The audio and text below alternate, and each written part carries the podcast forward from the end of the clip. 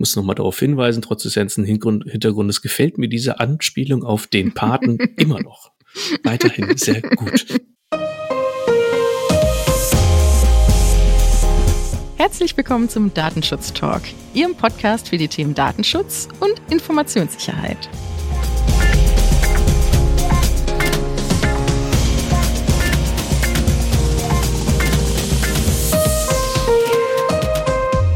Begrüßen Sie zu einer weiteren Ausgabe unserer wöchentlichen Datenschutz-News. Wir haben Freitag, den 13. Den 13. Mir fällt es gerade erst auch auf. Fällt mir jetzt erst auf.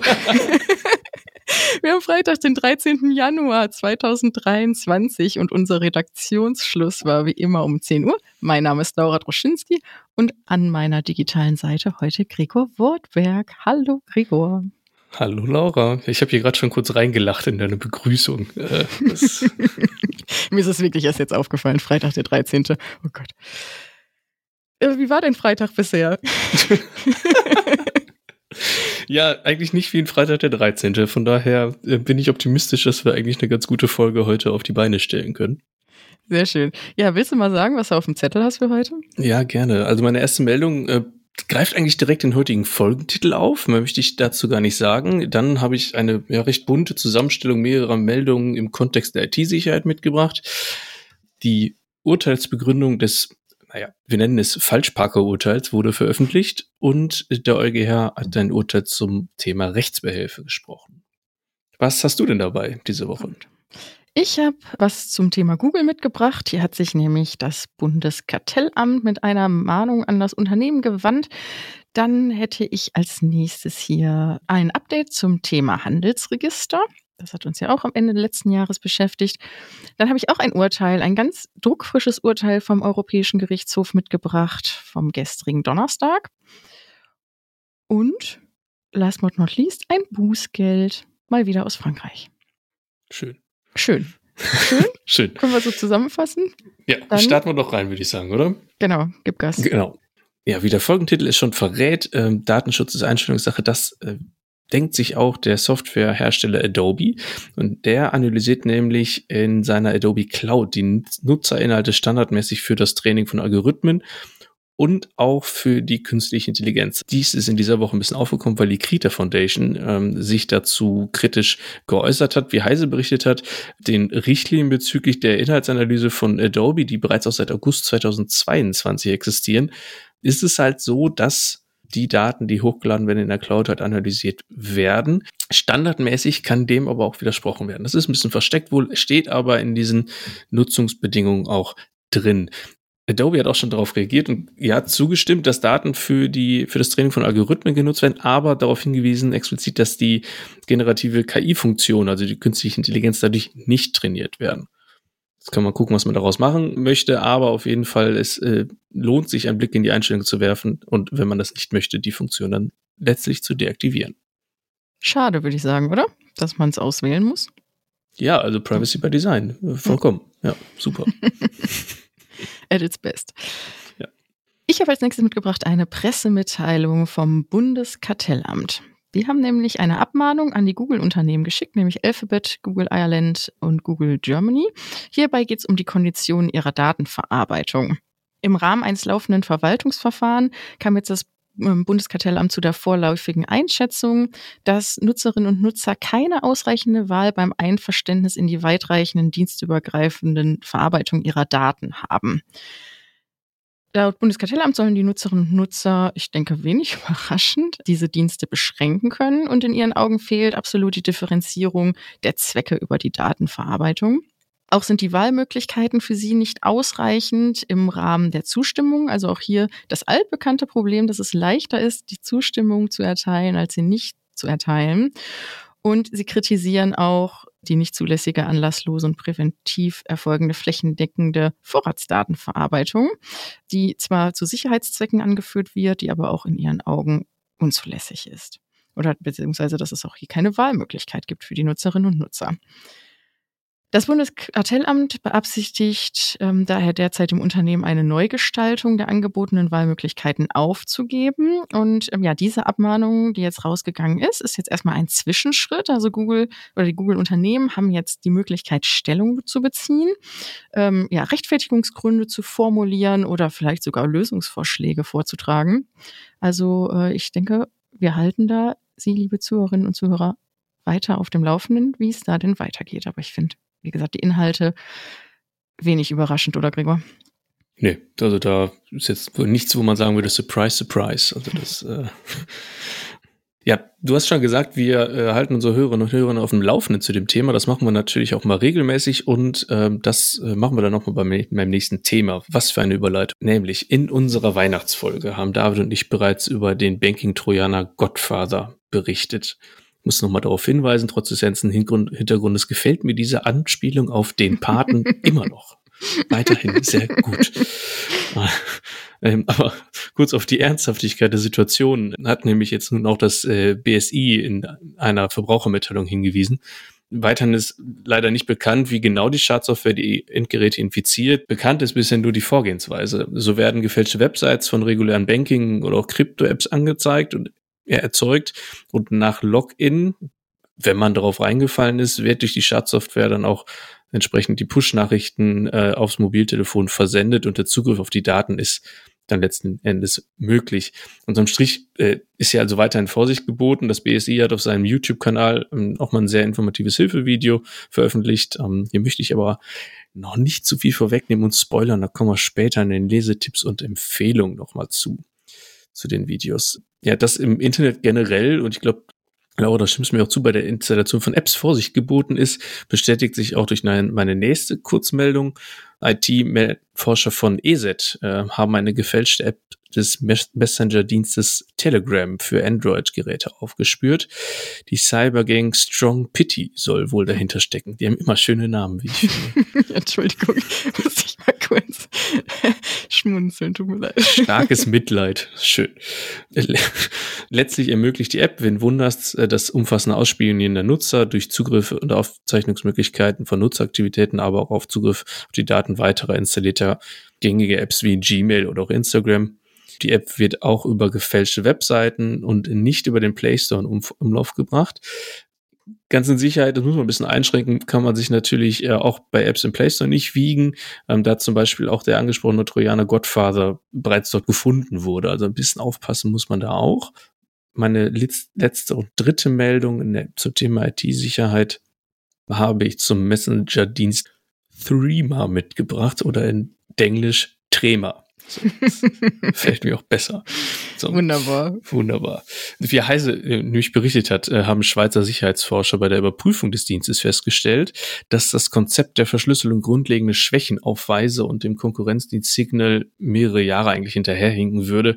Ist ein bisschen Aussage gegen Aussage. Threema hat bereits reagiert und die Prüfungsszenarien und Erkenntnisse auf eine äh, rein akademische Na Natur abgetan und keines der Szenarien hätte in der Praxis nennenswerte Auswirkungen gehabt eine Auswirkung hat es auf jeden Fall, in Anführungsstrichen, schlechte Presse. Ne? Also, Absolut. Ähm, das bleibt. Schlechte Presse hatte ja auch Ende letzten Jahres das Handelsregister, denn ähm, hier kam es ja nun mal ähm, durch eine Änderung zu der weitreichenden Offenlegung von Daten oder die Daten dort im Online-Portal waren frei zugänglich. Bewusst, nicht unbewusst, wie bei anderen Nachrichten. Und äh, ja, ich habe jetzt hier ein Update mitgebracht. Ähm, das ist zwar schon bereits vom 23.12., aber ich finde ähm, nochmal wichtig, es aufzugreifen, dass jetzt hier das Bundesjustizministerium An Anpassungen in der Handelsregisterverordnung vorgenommen hat. Neu ist jetzt, dass zahlreiche Dokumente wie beispielsweise Ausweiskopien und Erbscheine nicht mehr im digitalen Register aufgenommen werden. Und hierfür wurde ein, der Paragraph 9 der Handelsregisterverordnung geschaffen, der eben festschreibt, dass nur Dokumente, deren Einreichung durch besondere gesetzliche Vorschriften vorgeschrieben ist, in das digitale Handelsregister aufgenommen werden sollen. Ebenso wurde ähm, ausdrücklich deutlich gemacht, dass äh, keine Aufnahme von Dokumenten erfolgt, die im Wege der Amtsermittlung zur Würdigung des angemeldeten Straf äh, des angemeldeten Sachverhaltes dienen, so beispielsweise Einzahlungsbelege, aber auch Erbverträge oder öffentliche Testamente, wenn diese nicht Teil der Registerordnung sind. Spannend finde ich jetzt eigentlich die Regelung zu bereits praktizierten Praxis, denn hier wurde auch ein neuer Absatz im Paragraphen 9 aufgenommen zum Thema Dokumentenaustausch. Denn es ist jetzt nicht so, dass die Dokumente, die abrufbar sind, deaktiviert werden, sondern die Betroffenen können in Anführungsstrichen problemlos neue bereinigte Dokumente einreichen und diese werden dann ausgetauscht. Ich natürlich sehr, sehr schade. Ja gut, der wird der Aufwand auf ihn anders abgewälzt. Ja, das genau richtig. Natürlich ja. die ganz praktische Lösung. Ja, ja, und ich glaube, vielen ist das vielleicht auch gar nicht bewusst, was da denn da jetzt alles so zum frei oder alles so frei zugänglich ist. Bin fertig. Ja, du bist fertig. Ich habe gerade überlegt, ob ich noch eine schicke Überleitung aus dem frei zugänglich bauen kann zu meinem nächsten Thema. Frei zugänglich sind ja auch immer eigentlich die Fotomotive von Meldenden von Falschparkern, nämlich die Autos, die falsch abgestellt worden sind. Mensch, bin ich jetzt schon stolz auf mich, auf diese Kurve, gemacht. die ich hier gedreht habe. Und zwar habe ich ein kleines Update mitgebracht zum Urteil des Verwaltungsgerichts Ansbach vom 2. November des letzten Jahres. Wir hatten ja auch darüber berichtet. Kurze Erläuterung vielleicht nochmal des Zusammenhangs. Das Verwaltungsgericht hat äh, Bescheide des BayLDA gegenüber zwei Privatpersonen, ähm, welche aufgrund der Anfertigung von Fotoaufnahmen zwecks Anzeige von Falschparkern angefertigt wurden, aufgehoben. Nun wurden die Urteilsgründe veröffentlicht. Diesbezüglich hat der Präsident des BayLDA auch bereits in einer Pressemitteilung Stellung genommen und äh, bewertet die Entscheidung des Verwaltungsgerichts erstmal nicht als Freibrief für diejenigen, die Falschparker fotografieren. Ähm, die Pressemitteilung geht dann auch ganz gut die Begründung durch. Da möchte man nochmal weiter darauf eingehen. Letzten Endes hat das Gericht nämlich den Grundsatz eigentlich des Landesamtes bestätigt, so wie der BayLDA es jetzt gerade auch aussagt, dass die Übermittlung solcher Fotogra Fotoaufnahmen ähm, nämlich nicht als rein privater Vorgang des Anzeigerstattenden zu bewerten sind, sondern vielmehr ist das Handeln dann auch in vollem Umfang der Geltung der, der, der DSGVO zu unterstellen. Natürlich, und da sieht das Gericht halt auch so, dass in den vorliegenden Einzelfällen eine Befugnis vorliegt zur Datenverarbeitung, aber die Anzeigerstattenden bei der Nutzung von Bildaufnahmen natürlich trotzdem in der Pflicht sind, grundlegenden betroffenen Ansprüchen wie dem Recht auf Auskunft oder Löschung nachzukommen ich auch ganz interessant finde. Und ausdrücklich betont das Gericht hat auch nochmal das Gebot der Datenminimierung. Also es sollte jetzt nicht passieren, dass ich unbeteiligte Passanten, die im Umfeld des Autos zum Beispiel äh, zugegen sind, äh, dann auch nochmal fotografiere. Und das sollte dann auch nochmal stets vermieden werden. Ja, finde ich gut, dass Sie das nochmal konkretisiert haben ja. an der Stelle. Haben wir das eigentlich in den Show Notes? Noch nicht. Müssen wir noch einfügen. Mach ich. Super, danke. so, das Organisatorische ist geklärt. Ich komme als nächstes, wie ja schon angekündigt, zu einem neuen Urteil des Europäischen Gerichtshofs vom gestrigen Donnerstag, 12. Januar. Und es geht hier um den Umfang von Auskünften in Bezug auf Datenempfänger. Im Rahmen eines österreichischen Verfahrens wurde dem EuGH die Frage vorgelegt, ob die DSGVO es dem für die Datenverarbeitung Verantwortlichen freistellt, der betroffenen Person die konkrete Identität der Empfänger oder nur die Kategorie von Empfängern mitteilen muss oder ob die betroffene Person das Recht hat, die konkrete Identität dieser Empfänger zu erfahren in meinen Augen auch wieder wenig überraschend ist das ähm, Urteil, denn ähm, der Europäische Gerichtshof kommt nun zum dem Ergebnis, dass auf Anfrage der Verantwortliche die Identität der Empfänger oder die, die es werden sollen, bekannt geben muss. Ausnahmen haben sie auch zwei definiert, denn einmal, wenn die Identifizierung der Empfänger nicht oder noch nicht möglich ist, oder aber der Antrag offenkundig und offenkundig unbegründet oder exzessiv gewertet werden kann, dann kann auch lediglich nur auf die Kategorien abgestellt werden.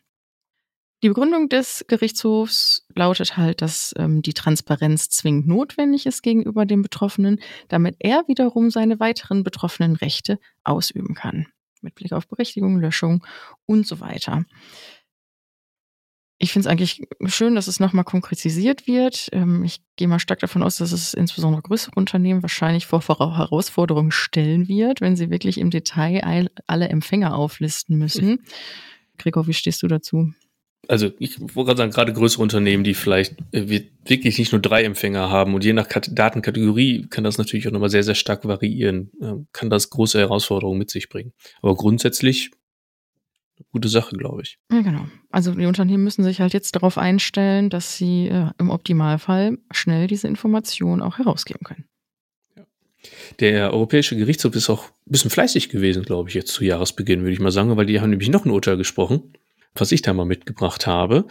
Und ähm, dies wurde getroffen bezüglich der Einlegung von Rechtsbehelfen, ähm, die in der Datenschutzgrundverordnung vorgesehenen äh, verwaltungs- und zivilrechtlichen Rechtsbehelfe können nebeneinander und unabhängig voneinander eingelegt werden. Das ist erstmal so der Tenor des Urteils, um das schon mal so auf den Punkt und zusammenzufassen. Die Kolleginnen und Kollegen von Back Online haben das nochmal wunderbar zusammengefasst, deswegen möchte ich da vielleicht auch nochmal so ein bisschen auf den Background des, des Urteils und den Verlauf eingehen. Der Ursprung liegt nämlich eigentlich in Ungarn. Ähm, dort äh, hat es äh, bei einer Aktiengesellschaft eine Hauptversammlung gegeben und ein Aktionär hat dort Fragen gestellt. Und äh, am Ende oder im Anschluss an die Veranstaltung dann auch nochmal äh, Ton- und Video-Mitschnitte quasi äh, angefragt bei der Gesellschaft. Er hat dann aber nur die Mitschnitte bekommen, die seine eigenen Beiträge wiedergeben, aber nicht die anderer Teilnehmer, wenn, aber auch wenn es dann quasi um die Antworten auf seine Fragen dann letztlich ging.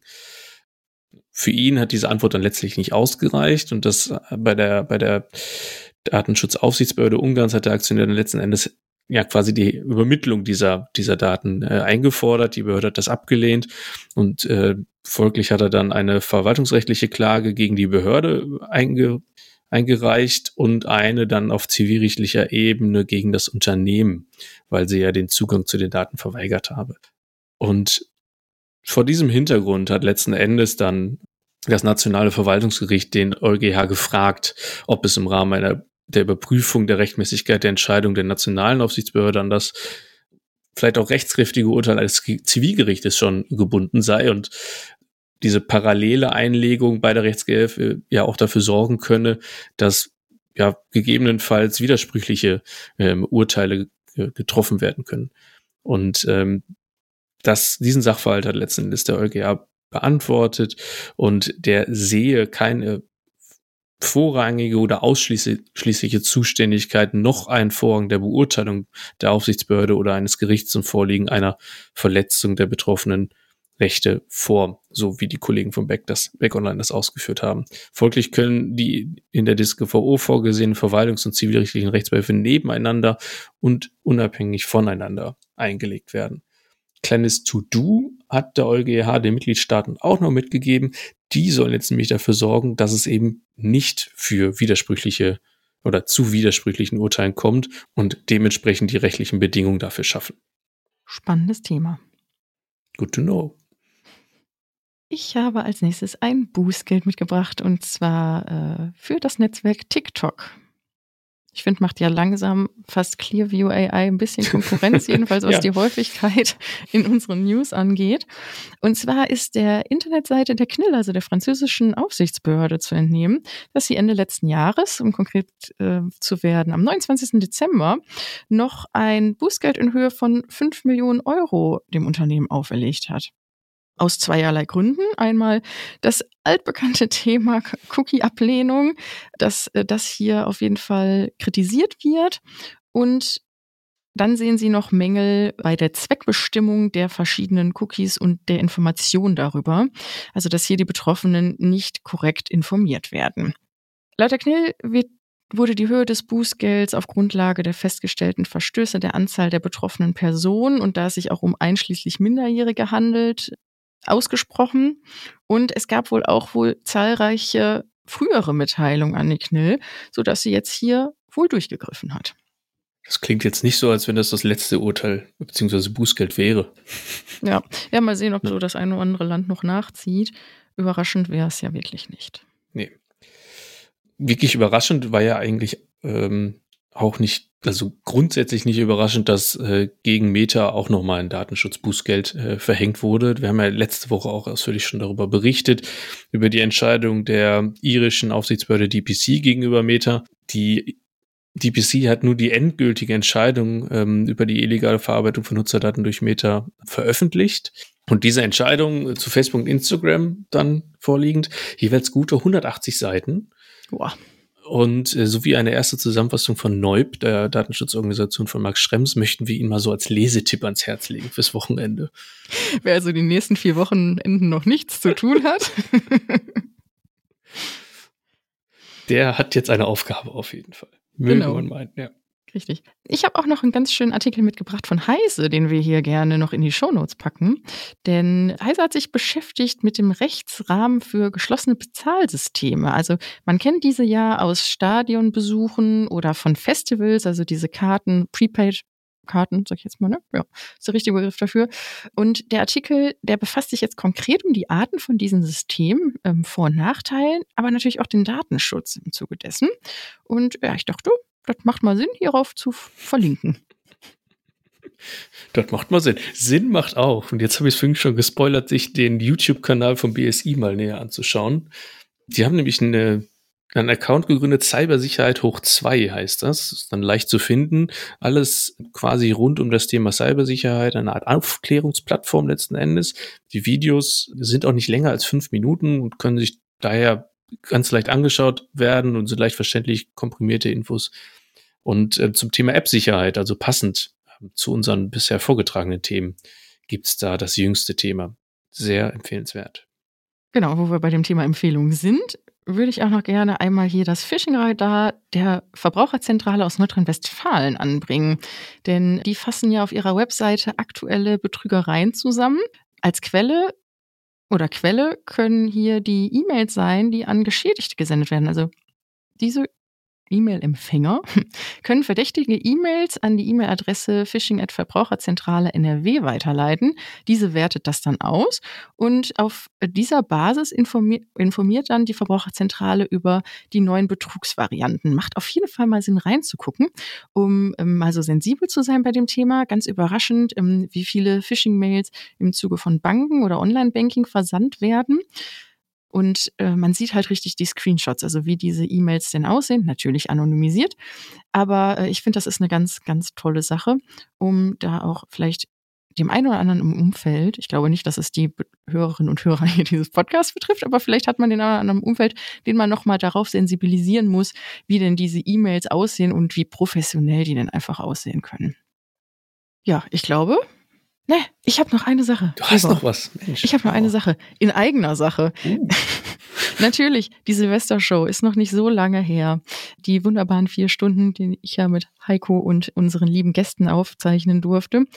Wer noch nicht reingehört hat, dem sei natürlich die Folge noch mal ins Herz gelegt. Aber wer vielleicht sich erstmal einen Überblick darüber verschaffen möchte, was wir denn da überhaupt getan haben, wird auf unserer Internetseite fündig, denn da ist seit dieser Woche der Blogartikel veröffentlicht.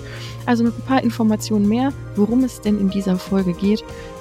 Und äh, ja, wir freuen uns natürlich sehr, wenn Sie auch hier einmal einen Blick reinwerfen. So, lieber Gregor, hast du alles von deiner Liste gestrichen? Ja, äh, wir haben, glaube ich, alle Themen gut aufbereitet diese Woche. Mal Super. Dann vielen Dank dir. Hat sehr viel Spaß gemacht. Ja, fand ich auch. Liebe Zuhörerinnen und Zuhörer, wir wünschen Ihnen jetzt einen guten Start ins Wochenende oder wie immer, wenn Sie uns am Anfang der Woche hören, einen guten Start in die neue Woche. Wir hören uns nächste Woche. Bis dahin, alles Gute. Bis bald.